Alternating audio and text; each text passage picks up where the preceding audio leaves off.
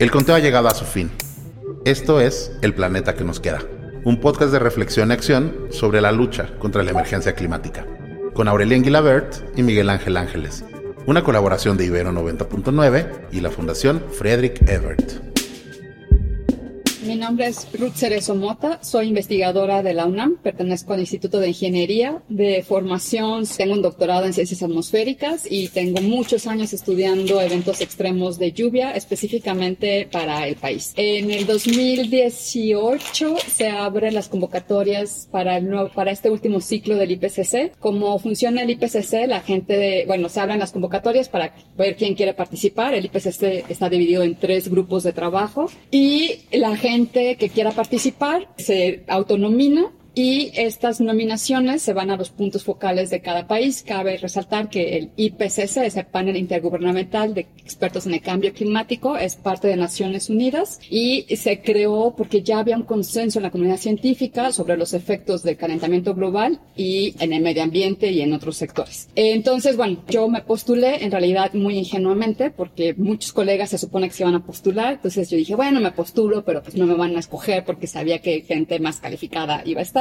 Después, todas estas nominaciones del punto focal, que en el caso de México es el INEC, Instituto Nacional de Ecología y Cambio Climático, ellos compilan estas nominaciones de México y las mandan al buró del IPCC. Ellos ahí tratan de seleccionar una variedad de expertise, cuántas veces o no han participado en el IPCC y tratan de encontrar un balance también de género y geográfico. Para mi sorpresa, fui la única mexicana seleccionada para el grupo 1, de hecho soy la única centroamericana y esto es importante porque la diversidad diversidad, como en todos los programas y en todas las iniciativas, es importante porque cada región trae su propia perspectiva y esperemos que en futuras ediciones esto cambie. También quiero resaltar que somos 20 mexicanos participando en el ciclo que hubo, pero para el grupo 1 fui la única. Y concretamente, ¿qué haces? ¿Qué es el trabajo que te pidieron? Bueno, el trabajo que se nos pide a los que nos voluntariamos para el IPCC es el, básicamente lo que hace el IPCC no genera ciencia, lo que hacemos es compilar toda la evidencia científica desde una perspectiva en específico. Por ejemplo, mi grupo en el capítulo en el que yo estaba era cambios en el ciclo hidrológico, en el ciclo del agua. Entonces, buscamos toda la información, está basada en publicaciones eh, arbitradas, quiere decir, son publicaciones que hace la comunidad científica y pasan por un proceso de revisión por pares y ya eventualmente se publican en alguna revista. Esto es como, le da como una robustez a los resultados, pero al mismo tiempo hay un cierto sesgo porque, por ejemplo, todas las publicaciones pues tienen que estar en inglés. Entonces, si había publicaciones en español o en chino o en cualquier otro idioma que no hace el inglés, no entran dentro de estas revisiones que hace el IPCC. Entonces, hay cierto sesgo hacia ciertas comunidades científicas que tienen pues mayor acceso a estas publicaciones. Pero bueno, es como funciona el IPCC y es muy difícil encontrar una manera más balanceada que evite que aceptes como evidencia algo que no ha sido revisado por parte. Entonces, lo que hacemos es leer miles de artículos. El grupo 1 creo que está basado en 10.000 artículos, revisiones de 10.000 artículos, y se hace un resumen. En el caso, por ejemplo, en el que yo estaba, el ciclo del agua. ¿Cómo ha cambiado el ciclo del agua? ¿Por qué? Y cómo va a seguir cambiando. Y eso se hace en un periodo de tres años y se genera este capítulo. Estos capítulos pasan por revisión interna dentro del mismo IPCC y externa a revisores externos, a gobierno, hasta que eventualmente se genera el documento final por cada grupo de trabajo y luego se hace un resumen de cada grupo de trabajo y ahora salió el mes pasado el resumen síntesis, el reporte síntesis, perdón, que es la síntesis de todo el ciclo de trabajo que fueron los tres reportes de los grupos 1, 2 y 3 y tres reportes especiales que se comisionaron por los acuerdos de París. Bueno, yo me llamo Malo Raisin, soy francés, soy ingeniero informático, pero aparte de eso también soy voluntario en una asociación que se llama El Mural del Clima. Somos unos 45 mil miembros a, a nivel mundial y yo soy uno de los co-referentes aquí en México. Entonces me encargo de hacer el vínculo entre la sede de la asociación que se encuentra en París, en Francia, y este, la comunidad que eh, está aquí en México. ¿Qué hace el Mural del Clima? El Mural del Clima es una asociación que trata de difundir educación climática. Lo hace a través de un taller juego que se basa en 42 cartas. Cada una de las cartas tienen un aspecto del cambio climático que está comprobado por el IPCC. En el taller, los participantes tratan de hacer los vínculos de relaciones, las relaciones de causas y efectos entre estas cartas de forma lógica a partir de unos textos que están en las cartas y así al final de este taller tienen una visión a 360 grados de qué es el cambio climático y pues lo tienen un poco este, más claro y sin haber eh, revisado los miles de páginas del informe del IPCC que son bastante técnicas. A mí me parece que es súper importante que recaigamos o que analicemos un punto eh, sobre la manera en la que se han creado o se crean las narrativas en función de la situación que estamos viviendo. Usted, por un lado, está el trabajo de llevar estos temas hacia comunidades más amplias, en el caso del moral del clima, en el caso del IPCC, de, digamos que gestionar una gran cantidad de información y volverla de cierta manera disponible. Y ahí hay un factor que es súper importante, que es el lenguaje una de las premisas de este podcast que se llama El planeta que nos queda, a partir de que ya no estamos en una situación reversible y ya no estamos en una situación relacionada únicamente con cambios, sino más que nada, incluso bueno, en mi caso personal, una emergencia o ya incluso algo de cierta forma hasta catastrófico de cierta manera. ¿Cómo dirían ustedes qué tanto importa la cuestión del lenguaje en el trabajo que ustedes hacen? Cada ciclo, como les menciona, genera estos reportes, es destilar esta información. Nosotros la destilamos de 10.000 artículos y luego se genera un documento en efecto de 1.000 páginas. Y luego de esas mil páginas se sigue destilando, destilando, destilando hasta que queda el resumen para tomadores de decisiones, que es de 30 páginas, pero la mitad es texto y la mitad es una iconografía. Este ciclo que acaba de terminar, que es el sexto ciclo del IPCC, se hizo un esfuerzo muy grande por contratar a expertos en idioma, en neurolingüística, a diseñadores, para que eh, los mensajes quedaran lo más claro posible. Aquí es muy importante mencionar que el resumen síntesis y los resúmenes para tomadores de decisiones se aprueban en la plenaria de Naciones Unidas, en las que palabra por palabra tienen que ser aprobadas por unanimidad por todos los participantes. Tradicionalmente, este es el sexto ciclo, tradicionalmente delegaciones como la de Arabia, los grandes petroleros han boicoteado el mensaje. No significa que no se diga la verdad, pero se diluye la intensidad del mensaje. Lo cataclísmico de este sexto ciclo fue que incluso con esto, con estas luchas internas de cómo queda el mensaje, quedan mensajes muy claros sobre la urgencia climática y la urgencia terminar la era de los combustibles fósiles, sí o sí, ya o ya. Muy bien, y desde el mural del clima, ¿cómo está el tono de la situación y cuál es el llamado. En el mural del clima, el objetivo es, de presentar hechos científicos eh, muy concretos que directamente salen de los informes del IPCC eh, para que todo lo que se presenta no pueda estar negado por los participantes porque cada uno está comprobado de forma científica. Vamos a poner en cada carta, pues a la vez un visual y también un título eh, muy concreto para decir este hecho es, por ejemplo, las emisiones de dióxido de carbono. Este hecho es la, la pérdida de biodiversidad terrestre y al mismo tiempo damos un poco de descripción de qué se trata y este, decimos cuáles son las causas de este fenómeno, cuáles son las consecuencias. Y gracias a eso el participante sí mismo va a poder crear de forma bastante autónoma eh, la, el esquema de qué está pasando con el cambio climático. Y no va a haber tanta influencia al final del parte del facilitador del taller que él simplemente está aquí para hacer que las cosas avancen en el taller sin que haya como un bloqueo eh, a lo largo del juego. Y una vez que ya se haya terminado el mural del clima, hay una etapa como pues reflexiva y después de propuesta. ¿Nos podrías comentar alrededor de eso? Exacto. Una parte del taller del mural del clima, primero es entonces de jugar con las cartas para tener los hechos claros. Son 42 cartas, son bastante. Entonces al final tal vez no van, se van a acordar de todo. Al menos van a tener una buena imagen visual de qué está pasando. Luego, a partir de eso, pueden ellos mismos pensar las acciones que debemos eh, implementar para frenar estos problemas que ven, porque terminamos con conclusiones pues que impactan a los humanos, como la salud humana, problemas de refugiados climáticos, problemas muy concretos que saben que están ocurriendo y que van a entonces van a tener que pensar, ok, ¿qué puedo yo mismo hacer para evitar todo eso? Y eso lo van a hacer de forma autónoma otra vez, no van a tener como la influencia del facilitador, simplemente van a debatir entre ellos para pensar, ah, tenemos tenemos que cambiar, no sé, el uso de coche, tenemos que cambiar la forma que tenemos de comer, etcétera. Entonces ellos mismos llegan a sus propias conclusiones y si lo quieren después, obviamente pueden investigar más un poco en detalle eh, cuáles son los impactos de cada uno de, de sus eh, acciones, al menos lo habrán pensado. Y una última pregunta, ¿cómo le hace la gente si están interesados en hacer el mural del clima? Bueno, es muy sencillo. Para participar al mural del clima hay que ir directamente a nuestro, nuestra página web, climatefresk.org. Para, bueno, climate es como clima en inglés con TE al final, fresk fresk.org y tenemos una versión en español para Latinoamérica. Ahí van a encontrar toda la lista de los próximos talleres. Pueden ser tanto en presencial, es lo más interesante, eh, puede ser en la Ciudad de México, por ejemplo, pueden ser en varios otros países eh, del mundo, o también puede ser en línea. Lo tenemos traducido en 50 idiomas y lo importante es que tratamos de difundir lo más posible. Eso es el objetivo de la asociación. Así que por lo general no tiene ningún costo. Es un taller que dura tres horas. Pues después, si la gente se quiere, puede facilitarse, pero después del taller, los que quieren, los interesados, pueden volverse facilitador, capacitándose con una pequeña capacitación adicional para volver a difundir el taller ellos mismos en su comunidad, en su familia, con sus amigos, con su eh, municipalidad.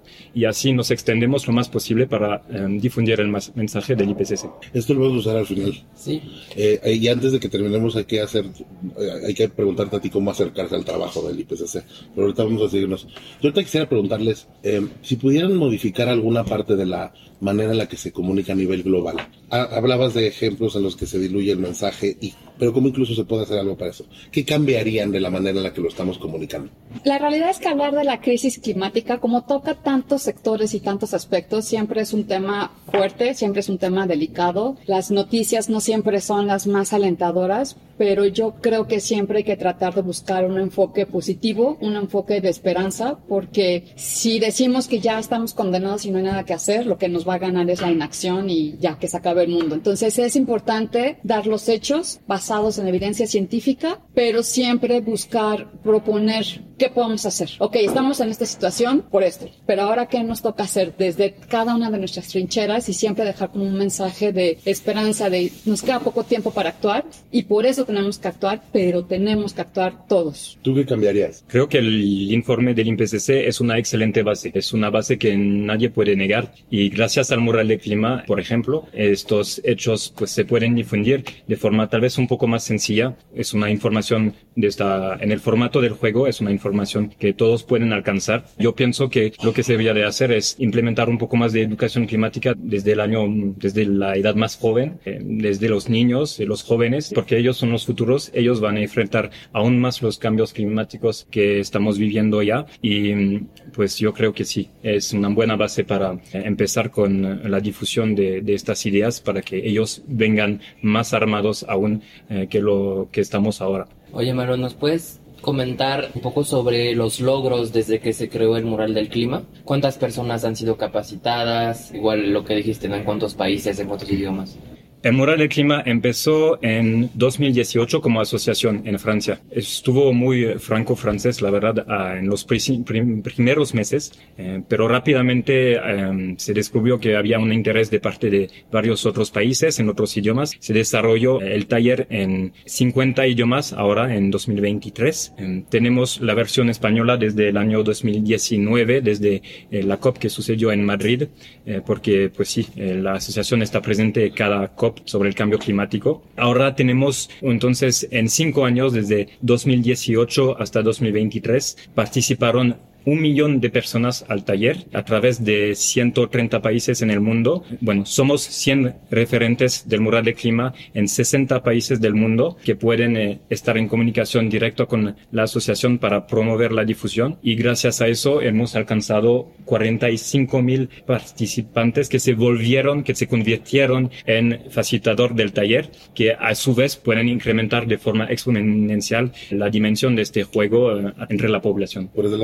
Describirías tú la influencia, la aportación que ha hecho, la, repercusión que ha tenido en este momento histórico el trabajo del IPCC? Bueno, yo creo que en esta, como les mencionaba, como los mensajes quedan tan con una sensación de urgencia, yo creo que el IPCC ha tomado un momento muy importante porque además justo cuando se libera el reporte de Grupo 1, es meses previos a la COP de Glasgow y hubo suficiente participación y presión, digamos, por parte de la comunidad científica que parte de los acuerdos de Glasgow es tomar en consideración la ciencia reportada por el IPCC, que a uno le parecería como, do, pues sí, ¿no? Pero ahora ya hay un acuerdo internacional dentro de los acuerdos de Glasgow para que se tomen en cuenta los resultados del IPCC. Entonces creo que como comunidad estamos tomando más fuerza y más respeto por parte de los tomadores de decisiones. Y bueno, hoy estamos en el Senado de la República porque pues venimos a presentar un manual ciudadano sobre la crisis climática. Me gustaría, Ruth, que, que, nos comentaras cómo, te, cómo fue tu involucramiento en este ejercicio y por qué es importante que estés aquí el día de hoy. Bueno, hoy venimos a presentar aquí al Senado un manual para los ciudadanos para el cambio climático, sobre el cambio climático y la crisis climática. Esto salió precisamente, bueno, desde mi perspectiva, creo, parte de los esfuerzos del mismo IPCC, de los autores del IPCC, se empezaron a generar documentos en diferentes idiomas de una manera muchísimo más simple, menos técnica, más resumida para llegarle a todo mundo. A partir de esto, pues Aurelien me contacta y sale esta iniciativa. La verdad es que yo no tengo mérito alguno en todo esto más que leer y revisar y contribuir en la escritura del manual. Todo esto es porque hay gente joven, súper interesada, súper activa, que sabe canalizar esta energía y lograr estos resultados. A mí me parece que el documento como está ahorita, a pesar de que como todo es perfectible, es una muy buena base de divulgación con imágenes muy claras, con un lenguaje muy sencillo, pero siempre basado en la ciencia. Y tú, Malo, pues, ¿cuál fue tu participación en este ejercicio? Porque hay un apartado especial eh, sobre el moral del clima, ¿no? Como acción ciudadana. ¿Qué te pareció este ejercicio del manual y, y, por qué es importante que estés aquí en el Senado y qué le vas a pedir a los senadores y a las senadoras? Pienso que el manual eh, ciudadano sobre la crisis climática es un muy buen punto de inicio para que tanto senadores como senadoras, como también ciudadanos sepan eh, la base, sepan la base y saben cómo pueden empezar a hacer algo al respecto eh, del problema. Gracias a eso van a tener claro que hay un problema. Si lo tienen todavía en duda, pues pueden participar justo al mural del clima. Después de eso pueden saber pues cómo actuar, cómo empezar a moverse en su comunidad, tal vez, a empezar a aplicar acciones muy concretas y tienen las conexiones con personas para empezar a difundir el mensaje, por ejemplo, del IPCC, puede ser a través del mural de clima, puede ser a través de otras organizaciones que, que están muy bien representadas en el manual de la ciudadanía. Y yo creo que sí es un buen punto de, de inicio eh, político para al servicio de la ciudadanía. ¿Y qué le vas a pedir a los senadores exactamente con el tema del mural del clima? El mural del clima tiene varios proyectos a través del mundo. Eh, uno de estos es de difundirse en los entornos más políticos, en las instituciones gubernamentales. Hay ya un plan de hacer eso en Francia, también en Polonia, bueno, en varios países del mundo en realidad, para que todos los agentes públicos se capaciten en cambio climático a través del mural del clima. Esperemos, eh, queremos proponer al Senado de la República de hacer igual aquí en México, empezando con senadores, senadoras y luego difundiéndose a través de sus conexiones en sus comunidades para que la mayoría del país eh, en algún punto sepa qué está pasando y que sí está pasando algo, sobre todo porque todavía algunas personas lo negan lamentablemente. Creo que el desafío es seguir poniendo el tema de la crisis climática porque no se va a detener porque la tenemos encima, hacer lo más simple el mensaje para que no entremos en complicaciones políticas. A mí lo que me queda claro es que cada uno desde nuestra trinchera nos toca hacer algo. A mí, academia y partícipe del IPCC, me toca divulgar estos resultados en cualquier espacio que me otorguen, que es lo que he estado haciendo y creo que la mayoría de los autores hemos hecho. Formar a la ciudadanía, porque a quien le corresponde finalmente generar las políticas públicas que nos garanticen un, un futuro vivible para todos, pues están en manos de senadores, diputados y otros políticos a otros niveles niveles. Entonces, ese creo que es el desafío más grande, como no no perder el momentum y seguir insistiendo en la importancia de este tema y cómo el cambio climático es un tema transversal y nos toca y nos afecta a todos. ¿Cuáles crees que son los, qué viene para un proyecto como el Moral del Clima y qué desafíos crees que, que están por sortear o que deberían de ponerse por delante? En el caso del mural del clima, yo creo que hay que ser um, aceptado por una gran parte de la población, que la gente se interesa, que no piensa el cambio climático es para otras personas, porque somos todos de alguna forma responsables y también somos todos, o lo vamos a ser todos de alguna forma, eh, víctimas de la crisis climática. Entonces, que la gente no piense eh, eh, siempre que hay problemas a corto plazo que son más importantes y que echa un ojo justo al mural de clima para saber que hay otros desafíos que, que están llegando y que hay que pensar un poco más al largo plazo, que no simplemente nuestros eh, desafíos son los de, mañana, sino también los de los próximos años y las próximas generaciones. El IPCC siempre publica todos sus reportes y todo en su portal del IPCC. Googlean IPCC y ahí aparece, está en todos los idiomas oficiales de Naciones Unidas, lo que incluye el español.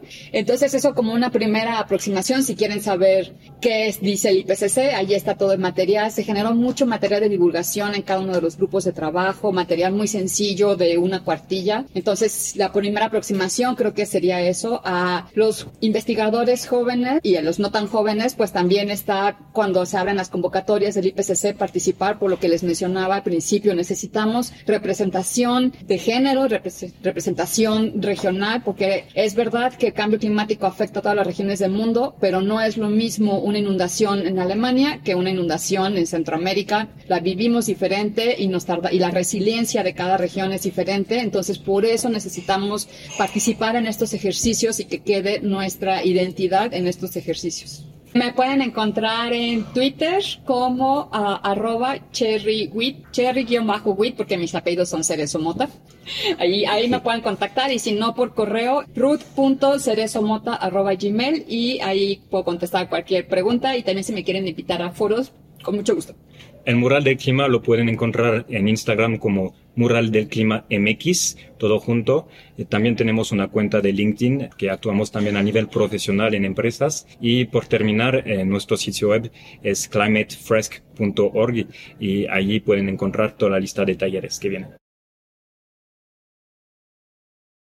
Esto fue El Planeta que nos queda, una colaboración de Ibero 90.9 y la Fundación Friedrich Ebert.